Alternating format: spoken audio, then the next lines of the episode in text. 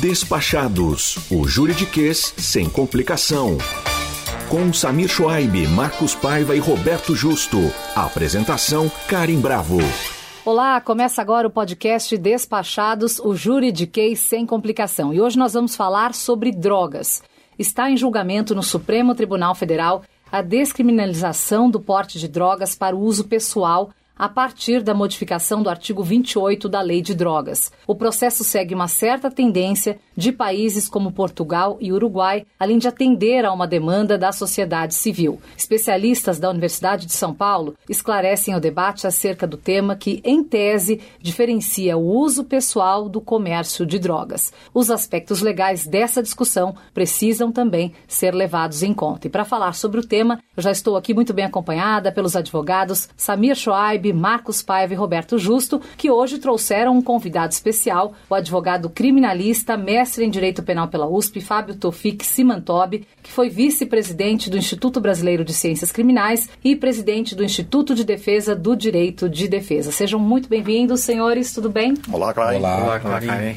Hoje o tema é sério, extremamente importante, né? E temos aí é, algo acontecendo no Supremo para a gente ter essa definição. Nós não vamos entrar nisso, porque, enfim, nosso programa nunca vai ao ar no dia em que nós gravamos, mas vamos abordar essa questão aqui. Fábio, como você é o convidado do dia, vou começar com você. Qual é hoje a política de drogas abordada no Brasil?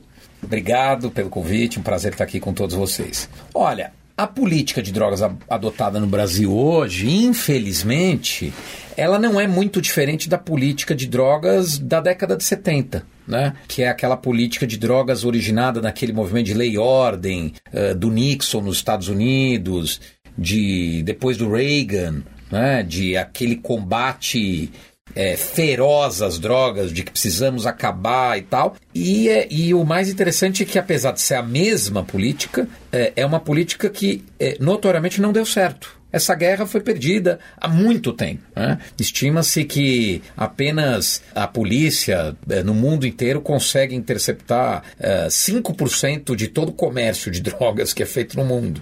Quer dizer, Impressionante. É, quer dizer, é uma, é uma guerra perdida, né?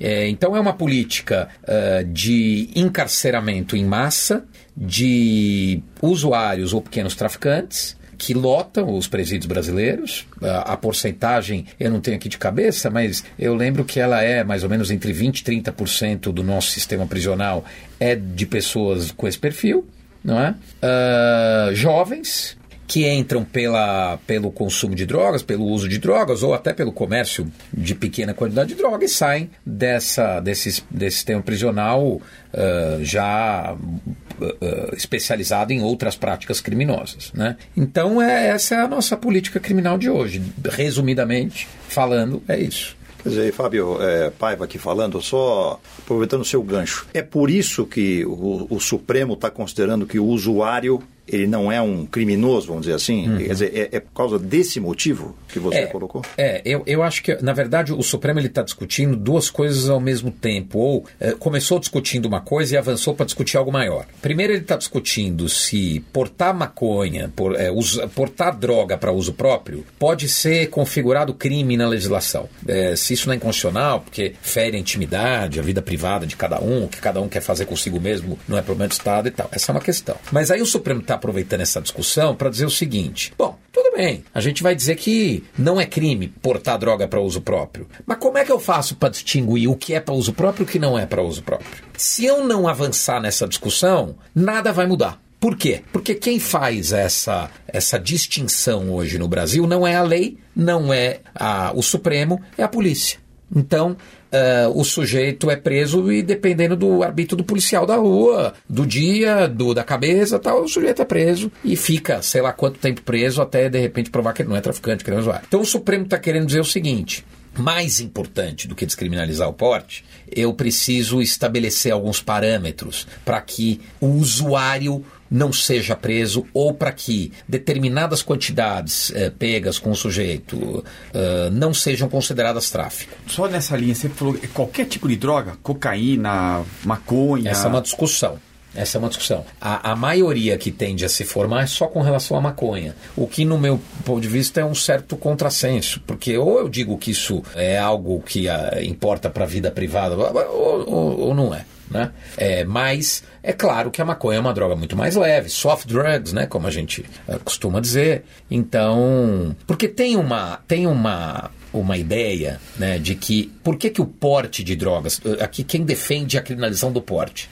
E por que que defende a criminalização do porte? Porque o sujeito diz o seguinte: o sujeito que tem uma droga para consumir, é, aquele, aquela droga ela não, ela não coloca em perigo apenas a saúde dele, porque enquanto ela não é consumida, é, o potencial dela de ser difundida, de ser espalhada, de ser entregue, pra, já é algo perigoso para a saúde pública. E de fato a gente sabe que as drogas muitas vezes elas não são consumidas sozinha, né? O sujeito ele, ele divide com alguém, ele acende um baseado e roda o baseado numa roda, o cara todo mundo experimenta, mesmo o cara que nunca experimentou. Então existe um potencial de difusão da droga que na cabeça de quem defende a criminalização é algo que já justifica essa criminalização. É, e aí, obviamente, que se você está lidando com cocaína, com heroína, com crack, com drogas pesadas, não. dizer que o sujeito pode ter 50 gramas dessa droga em casa, acaba gerando um debate muito mais uh, complicado do que simplesmente com a maconha, que hoje é uma droga já reconhecidamente, ela já foi demonizada no passado, né? Mas hoje é uma droga reconhecidamente pouco danosa, né? Não,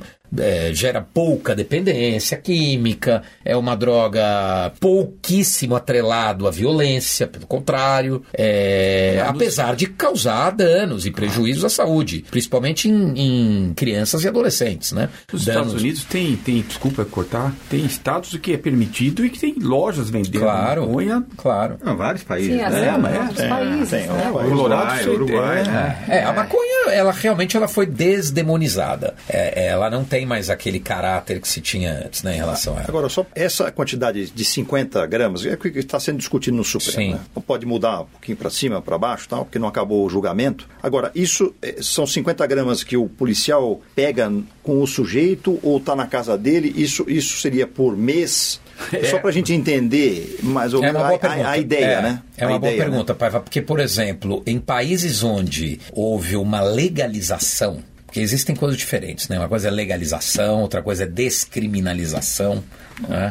É, legalizar significa liberar e descriminalizar não necessariamente. Eu posso descriminalizar, mas continua sendo proibido. Entendi. Né? Não é regulamentado. No Uruguai, por exemplo, é, é, é, a, é, da forma como você falou. O sujeito tem um direito a uma cota semanal, onde ele vai, como se fosse é, medicamento controlado. Como acontece em Portugal também. Como acontece. Eu não sei exatamente diferença. como é em Portugal, mas eu acredito que seja mais ou menos parecido. É, o Uruguai acho que são eu, 10 gramas por semana. Eu não acho que essa vá ser a orientação do Supremo, tá. porque não existe uma é, a gente não tem como garantir que o executivo vai querer legalizar isso desta forma. Né? Então, provavelmente, vai ser no momento da abordagem. Eu não posso considerar que aquele cara que foi abordado com menos de 50 gramas, digamos que seja esse tá. o valor, né, é um traficante, a menos que tenham outras circunstâncias. Porque veja, não é que o sujeito que está com 50 gramas não pode ser condenado por tá, porque ele pode ser prego com 50 gramas, é, 100 mil reais no, na, na mala e uma balancinha de. Não, sim. Não, e, e, e, o cara vende de 50 vendeu, em 50 gramas. Ele pega 50, vende. Depois vai lá outra vez pega mais 50, é. vende. É, mas esse é o problema que. É, isso é a crítica que muita gente tem feita, mas contra isso não vai ter o que ser feito.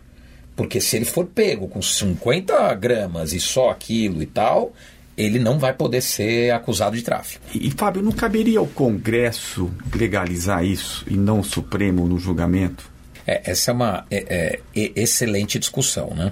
É, primeiro que nós vivemos uma era é, que eu não chamaria de ativismo judicial e que a gente precisa distinguir o que é ativismo. Eu chamaria uma época de protagonismo do judiciário que tem acontecido eh, em vários locais do mundo e no Brasil não é diferente. Eh, o judiciário tem assumido um protagonismo muito grande. Eh, e muitas vezes porque há uma omissão do legislativo. Nós não podemos esquecer que uma das ações diretas de inconstitucionalidade prevista na Constituição, sem entrar no juridiquês, é a por omissão. O Congresso pode também gerar inconstitucionalidade por omissão. Né? Então hoje, ah, mas o, o, o Supremo não pode arbitrariamente decidir. Mas é melhor o Supremo ser arbitrário ou a polícia ser arbitrária? Porque hoje o que nós temos é o arbítrio da polícia. É o arbítrio do guarda da esquina que ao seu bel prazer define o que é Quer dizer, tráfico, o que você está dizendo é, o que não é. o Congresso não se, não, não se manifesta, então o Supremo está suprindo essa... É, sabe Tem a questão quê? da politização também, que eu acho que o Exato. Congresso está ali, O né? Congresso, a gente precisa entender que numa democracia, o Congresso, ele é representante da maioria. Tudo que é votado no Congresso é fruto de uma maioria. E a maioria, muitas vezes, não vai julgar questões relacionadas ao aborto, a drogas. Por quê? Porque a sociedade brasileira em si é conservadora, não é? E o sujeito que vota assim, assado, ele, ele, ele para de, ser- de ter voto. Cabe a quem? Ao Judiciário, ao Supremo Tribunal Federal, reconhecer e decidir algumas questões que a maioria jamais reconheceria. Ou seja, o Judiciário tem uma função de defender os interesses também da minoria, que fica sem representação no Congresso. É, não que, enfim, ele precisa defender o interesse do, do traficante, mas ele precisa defender o interesse do, do usuário que está sujeito ao arbítrio da polícia. O seu Congresso Nacional não está interessado em resolver esse problema. Desculpe se eu tô, fiz um pouco de discurso Não, não, político ótimo, foi aqui, ótimo, ótimo. mas é- Imagina. é- Não, para a gente querendo entender por que que o Congresso está andando a passos lentos, né? É, também tem coisas que questão. o Congresso não vai fazer, não adianta. Não é porque não deu tempo de fazer, porque ele está com outras coisas e tal. Não, o Congresso não vai fazer. Não é? Tem coisas que não adianta esperar do Congresso. E até voltando à questão da polícia, os crimes relacionados ao tráfico de pessoas encarceradas, ele aumentou depois da lei das drogas, depois da lei de drogas.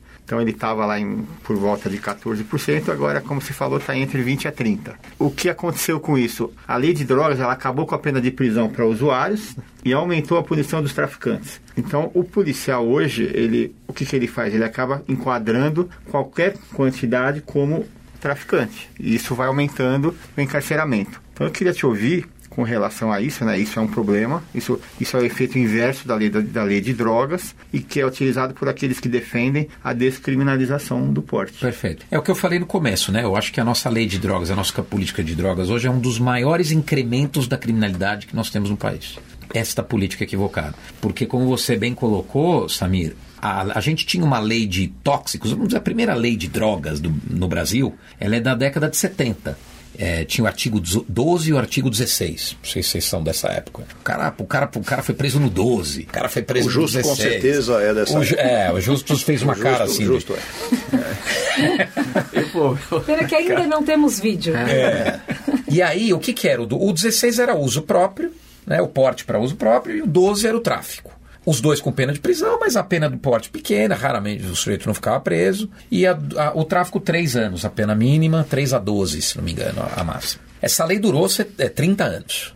Ela foi reformada em 2006. Reformada não. Ela foi substituída por uma nova lei, que é essa lei que está hoje em vigor. O que, que essa nova lei fez? Ela fez três coisas importantes. Primeiro, ela tirou a pena de prisão do crime de porte para uso próprio. Por isso que essa discussão do Supremo, se é constitucional ou não porte para uso próprio, ela já não é nem tão relevante. Porque já não. Se o cara é enquadrado em porte para uso próprio, ele não é preso, a pena é de multa. Ele pode ser pego 10, 20, 30, 50 vezes praticando esse crime, é multa. A reincidência não vai levá-lo para prisão, é multa. Então ele quase descriminaliza, né? Mas ainda É. tem essa pena de multa. que a gente está falando muito do artigo 28 aqui, né? E o ouvinte talvez não, provavelmente não conheça. Então, como ele é muito pequeno, a gente pode, Pode ler. até ler o artigo para ficar muito claro. Então, ele diz o seguinte: quem adquirir, guardar, tiver em depósito, transportar ou trouxer consigo para consumo pessoal droga sem autorização ou em desacordo com determinação legal ou regulamentar, será submetido às penas 1. Um, advertência sobre os efeitos da droga. 2. Prestação de serviços à comunidade. E 3. Medida educativa de comparecimento ao programa ou curso educativo. É esse artigo que está se discutindo É, é no, no Supremo. É isso aí. Não, mas é interessante outra vez que ele não fala qual tipo de droga. E que é na linha que o Fábio falou, pô, tem droga muito forte que. É, aí eu já estou defendendo. Sim, é, É, e aí Tão não importa. de não falando de- importa É. aqui qual é a droga. Mas o Supremo, quando fixar Isso. parâmetros, ele vai fixar e de quantidade, ele vai, ele tá fazendo isso só com a maconha. Ele não está dizendo que o cara pode pôr, ter 50 gramas de cocaína.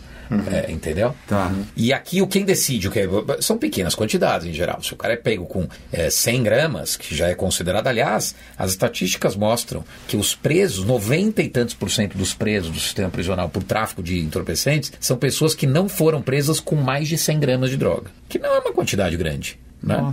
Nós sabemos que um usuário de maconha, ele, até porque se compra, se adquire isso em locais, às vezes perigosos, em circunstâncias arriscadas, as pessoas fazem um pouco de estoque. Né? Então é, é normal um usuário de maconha ter 100, às vezes mais até de maconha, para consumir durante um mês, dois meses. Então a, a polícia prende pessoas que são pegas com pequena quantidade, em geral. Mas enfim, a lei nova, aí ela acabou aumentando a pena do tráfico, a pena era de 3, a mínima de 3 passou a ser de 5. E aí ela cria uma coisa que é o grande diferencial dessa lei. Ela cria a figura do tráfico privilegiado. O que, que é a figura do tráfico privilegiado?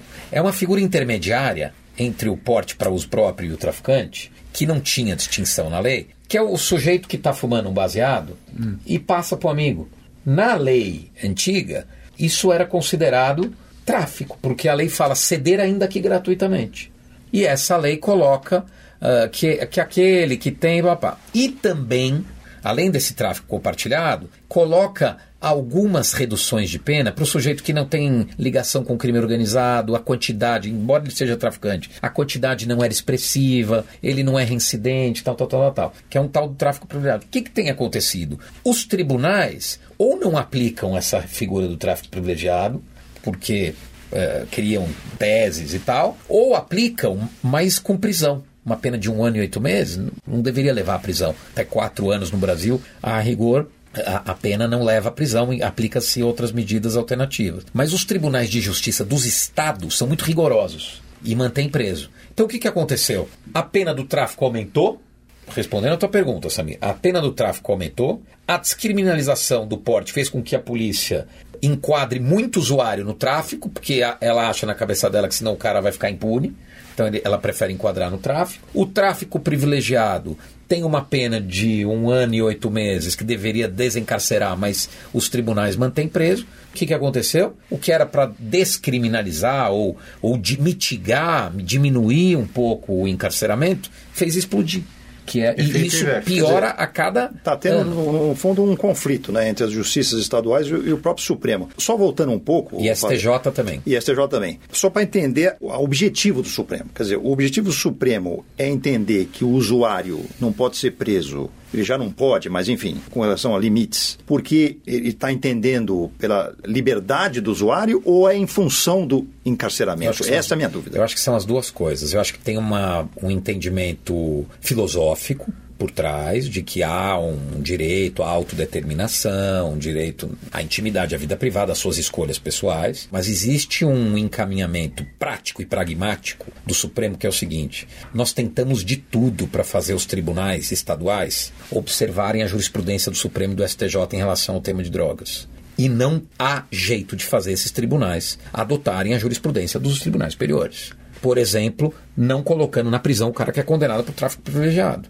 O cara tem que ir até o STJ, o Supremo. Quando ele chega lá e ganha, já cumpriu. Sim. Porque o recurso demora mais de um ano e oito meses para claro, chegar. Claro. Entendeu? Então é, é uma forma do Supremo falar: eu preciso eu fazer é, é, eles engolirem a força, a forceps, né? Colocar a goela abaixo do judiciário brasileiro uh, uma proibição de prender essas pessoas nessas circunstâncias. Só isso vai resolver desafogar o sistema prisional. O Supremo, é, é, o CNJ, eles têm tido uma preocupação grande né, com o sistema prisional, tem aquele julgado de estado de coisas inconstitucional do sistema prisional. Mas o, o que na verdade funciona é reduzir o número de presos. É, agora, por que, que ninguém olha com atenção e fica essa morosidade com relação ao sistema prisional brasileiro? O sistema prisional brasileiro tem, tem jeito, teria solução, uma solução viável ah. e não tão complexa? Eu acho que essa, essa talvez, assim, do ponto de vista prático, pragmático, essa decisão do Supremo talvez é a que mais vai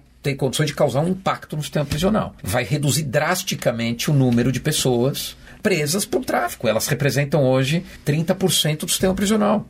Porque a polícia não vai mais poder prender. Por quê? Porque tem uma baliza clara. Menos de 50 gramas você não pode prender por tráfico. A polícia, ela, ou ela vai ter que colocar droga ela vai ter que enfiar plantar, uma droga, plantar, plantar droga no, no, no, no, carro do sujeito para aumentar o valor, ou ela não vai poder prendê-lo por tráfico. Então é uma realmente uma decisão que capaz de, de fazer a diferença. E acho que é a primeira vez em 50 anos que há um caminho que realmente pode fazer a diferença. E a tendência é essa, é a tendência o Supremo aprovar. Ah, eu acho, eu acho que eles podem divergir ali em relação à quantidade, pode haver uma divergência em relação à natureza das drogas que, que vão ser incluídas, mas eu tenho a impressão de que o critério quantitativo para distinguir o que é tráfico, o que é isso, vai ser aprovado por larga maioria. E 30% do sistema nós estamos falando em mais ou menos 200, 250 mil pessoas que estão encarceradas por conta disso. Realmente seria um alívio muito forte. Sim. E Fábio, eu queria te fazer aqui, um, te colocar numa saia justa aqui um pouquinho, que é o seguinte: você que é o criminalista,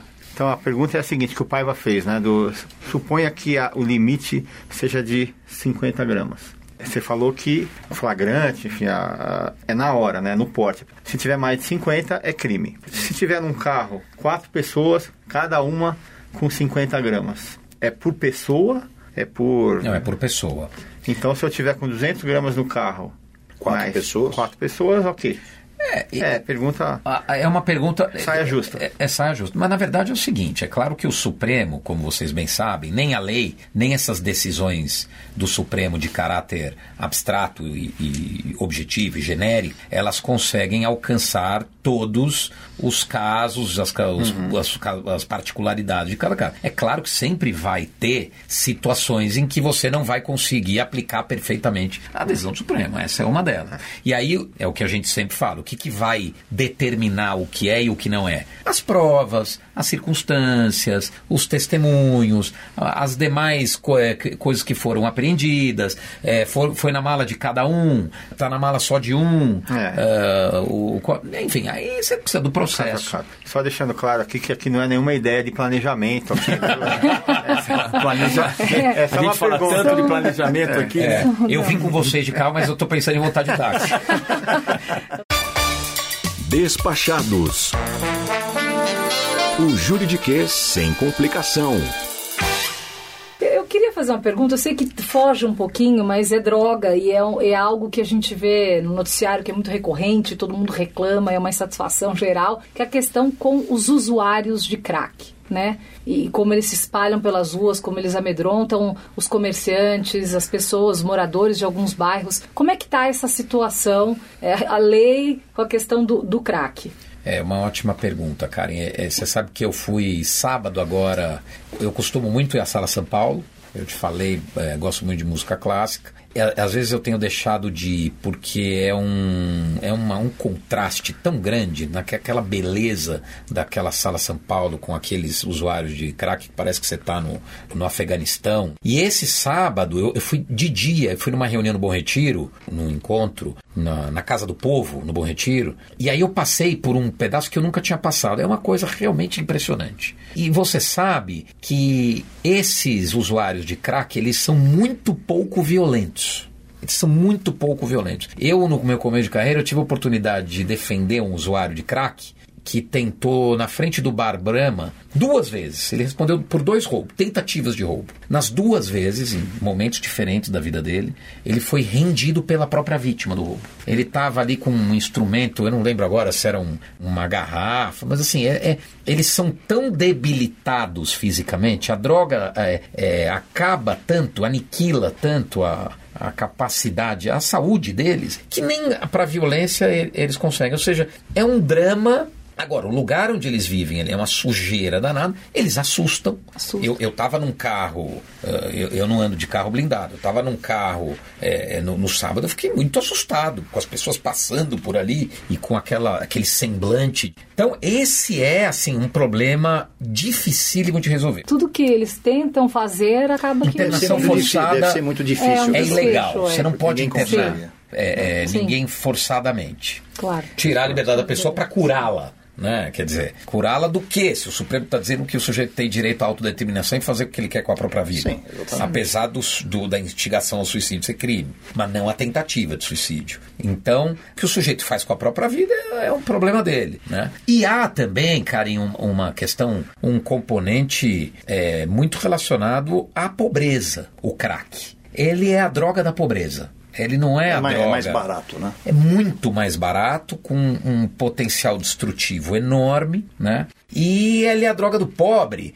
E, e- e uma vez eu vi um, um- o Hart, que é um, é um psicanalista extremamente respeitado nos Estados Unidos, ele falou assim: existe esse certo preconceito em relação ao crack, porque como ele é a droga da pobreza, ela virou uma droga associada a algo muito pior do que as outras. Mas na verdade, não é que ela é associada, como ela é muito barata e ela realmente tem um, um grau de dependência muito grande, e ela acaba associada a uma miserabilidade profunda e que é vista, né, a olhos né? O, o rico, quando está consumindo a sua droga em casa, está no quarto, cara, ninguém está vendo né? a situação que ele está, o estado que ele está, se ele está mais violento, menos violento. O pobre está na vista de todo mundo. Tá ali, né? Ele está na rua, para todo mundo ver. Muito- muitos então a gente acaba rua. tendo uma visão do crack.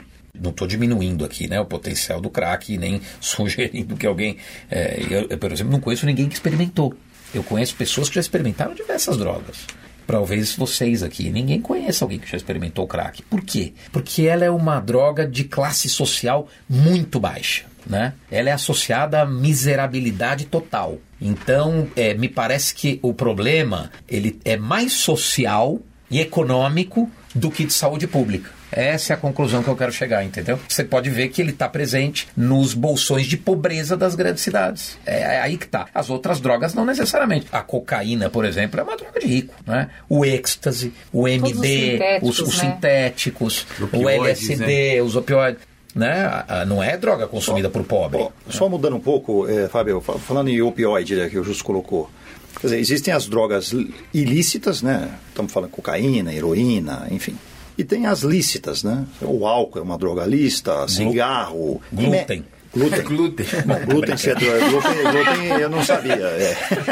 Açúcar, açúcar. Mas que não faz bem, não faz bem. E, e- e e os remédios, né? Então, eu- a pergunta que eu faço, saindo um pouquinho, é o seguinte: aquele médico que prescreve re- muito, de- remédio de forma abusiva para vários, ele pode ser enquadrado como um traficante? Não. Mas se o remédio for um remédio não regulamentado ah, pelo Ministério da Saúde, pela Anvisa, por exemplo, sim. Mas, Fábio, é interessante isso, porque eu vi, a gente estava comentando antes de entrar no ar, os filmes americanos agora sobre o opioide. E em alguns filmes que eu vi, os médicos foram responsabilizados, sim. Não, criminalmente sim, mas não por tráfico. Não, não por tráfico, é, certo. Ah, Não por tráfico. É- é, eles podem. Porque o tráfico precisa ser, como o Samir leu aqui, substância é, não regulamentada e proibida tal. É interessante, né? Porque você vê que as drogas, os nomes das drogas não estão na lei, né? Como é. que eu sei que a Exato, maconha exato. é proibida? Exato. É uma portaria do Ministério da Saúde que define. Ou seja, se eu quiser descriminalizar a maconha, por exemplo, é muito mais fácil do que se imagina. Basta o ministro da Saúde baixar uma portaria tirando, Tirando a a maconha, maconha da portaria. como- como- Não precisa de congresso, não precisa de judiciário, não precisa de nada. É, aliás, é muito curioso, não sei se vocês vão lembrar, que teve uma época que o lança-perfume foi tirado da lista. O lança-perfume é considerado uma droga Sim. ilícita, mas ele oscila, vez por outra, É. algum ministro vai lá e resolve tirar. Até porque é uma droga mais aceita socialmente, né? Que, que risadinha é essa, Paiva? Já Não, eu não, eu tô rindo deles, né? Ninguém Eu tô rindo lembrando do da, Samir e do Justo, adolescência. eu vou- Carnaval. eu não vou falar vendo nada, não o vou falar Samir nada. aqui com uma risadinha. O primeiro a criminalizar o lança-perfume quietinho. foi o Jânio Quadros. Lembra que ele proibiu o, o biquíni e, E o o lança-perfume? lança-perfume, É, né? Sim. que antigamente, antigamente, eles vão falar que eu sou velho, mas o pessoal só lança perfume pra pôr no ar. Isso, assim. é, é o que contava em casa, né? É, fazia assim, É esse carnaval que o Justo frequentava na década de 60. de 40, de- é, mais ou menos isso. Não, mas por exemplo, um tubinho, Samir, vou perguntar pra você ou pro pai, quanto tem É, um tubinho Samir, de lança-perfume? Samir mesmo. Lança-perfume. Quanto? É. Não faço a menor ideia. Porque se tiver enquadrado em menos de 50 aí, gramas, Ah, sem dúvida, mas aí o Supremo precisa lembrar de colocar o lança-perfume. Vamos ver qual será a lista, né? Quando o lança-perfume não estava na lista, o sujeito respondia por contrabando, porque eh, esse lança-perfume que a gente conhece de spray, ele é um produto fabricado na, na, na Argentina ou no Paraguai, ou seja, não tinha essa produção aqui. E quando pegavam. Enquadravam dessa no forma. contrabando, porque aí você introduzia um produto, porque aí você não podia introduzir aqui no Brasil. E quando, e só para voltar, quando eu falei de remédio, quer dizer, aquele médico que, que prescreve de forma abusiva, ele prescrevendo para não fins terapêuticos mesmo. Sim. É, é isso que eu quis dizer. porque Né? Paiva, nesse, nesses filmes, é, geralmente o opioide é pra dor, né? Aí, e- É, o esse caso, do Michael mas Jackson, uma por droga, exemplo, é que droga. morreu Vira viciado naquele remédio para dor. né? Então, sim, sim. É, no tráfico não dá. Talvez, é, agora de cabeça eu não lembro, mas é, em algum outro crime da lei de, de entorpecentes pode estar. É, tem crimes no Código Penal que você pode talvez tentar enquadrar. Eu tenho visto a molecada, tenho ouvido, na verdade, a molecada usando Rivotril como droga, como se fosse maconha sabe? Para dar uma relaxada. Não, tem vários, tem o Vinvance também. Vivance. Que tira a fome, Exato. tira o sono. É. Deixa a pessoa Nossa. alerta. Mas né? para você comprar um remédio desse, é tarja preta. esse Tarja então, preta, médico precisa psiquiatra. prescrever. O Rivotril é, sim, o Vivance também? Que também. que sim. é, não é qualquer médico que pode receitar Ah, é? Venvance, Não, é, sim. É, nós já falamos aqui sobre, sobre esse medicamento Ah, bom, no meu outro programa, no- Melhor da Vida. Exatamente. Gente, as dúvidas foram sanadas, eu Sim, acho. sim, sim. Infelizmente, nosso tempo chegou ao fim. Estamos aí aguardando a decisão do Supremo sobre isso. Hoje, o nosso convidado foi o advogado criminalista Fábio Tofik Simantobi. Foi um prazer recebê-lo aqui no Despachados. Fábio, Prazer obrigado, foi meu. viu? Obrigado vocês. Samir, Paiva, Justo, sempre muito bom estar com vocês também. Obrigado. Muito obrigado. E Fábio, muito obrigado aí pela presença. É, foi muito enriquecedor aí pra gente. Obrigado para vocês. Para mim foi um prazer. Bom, contamos palavras, com... Samir. Belas palavras. Eu, eu treinei. Nós vamos ficar devendo a, a historinha do final, claro, porque os temas é, não, não pedem né, uma história e tal, são temas mais sérios, mas no nosso próximo podcast terá aquela historinha final que sempre um dos nossos integrantes aqui, Samir Schwab, Marcos Paiva ou Roberto Justo, nos trazem para nos divertir aqui de experiências reais deles, tá? Então, muito obrigada pela audiência, até o próximo programa. Despachados, o juridiquês sem complicação. Realização Rádio Cultura FM, Fundação Padre Anchieta.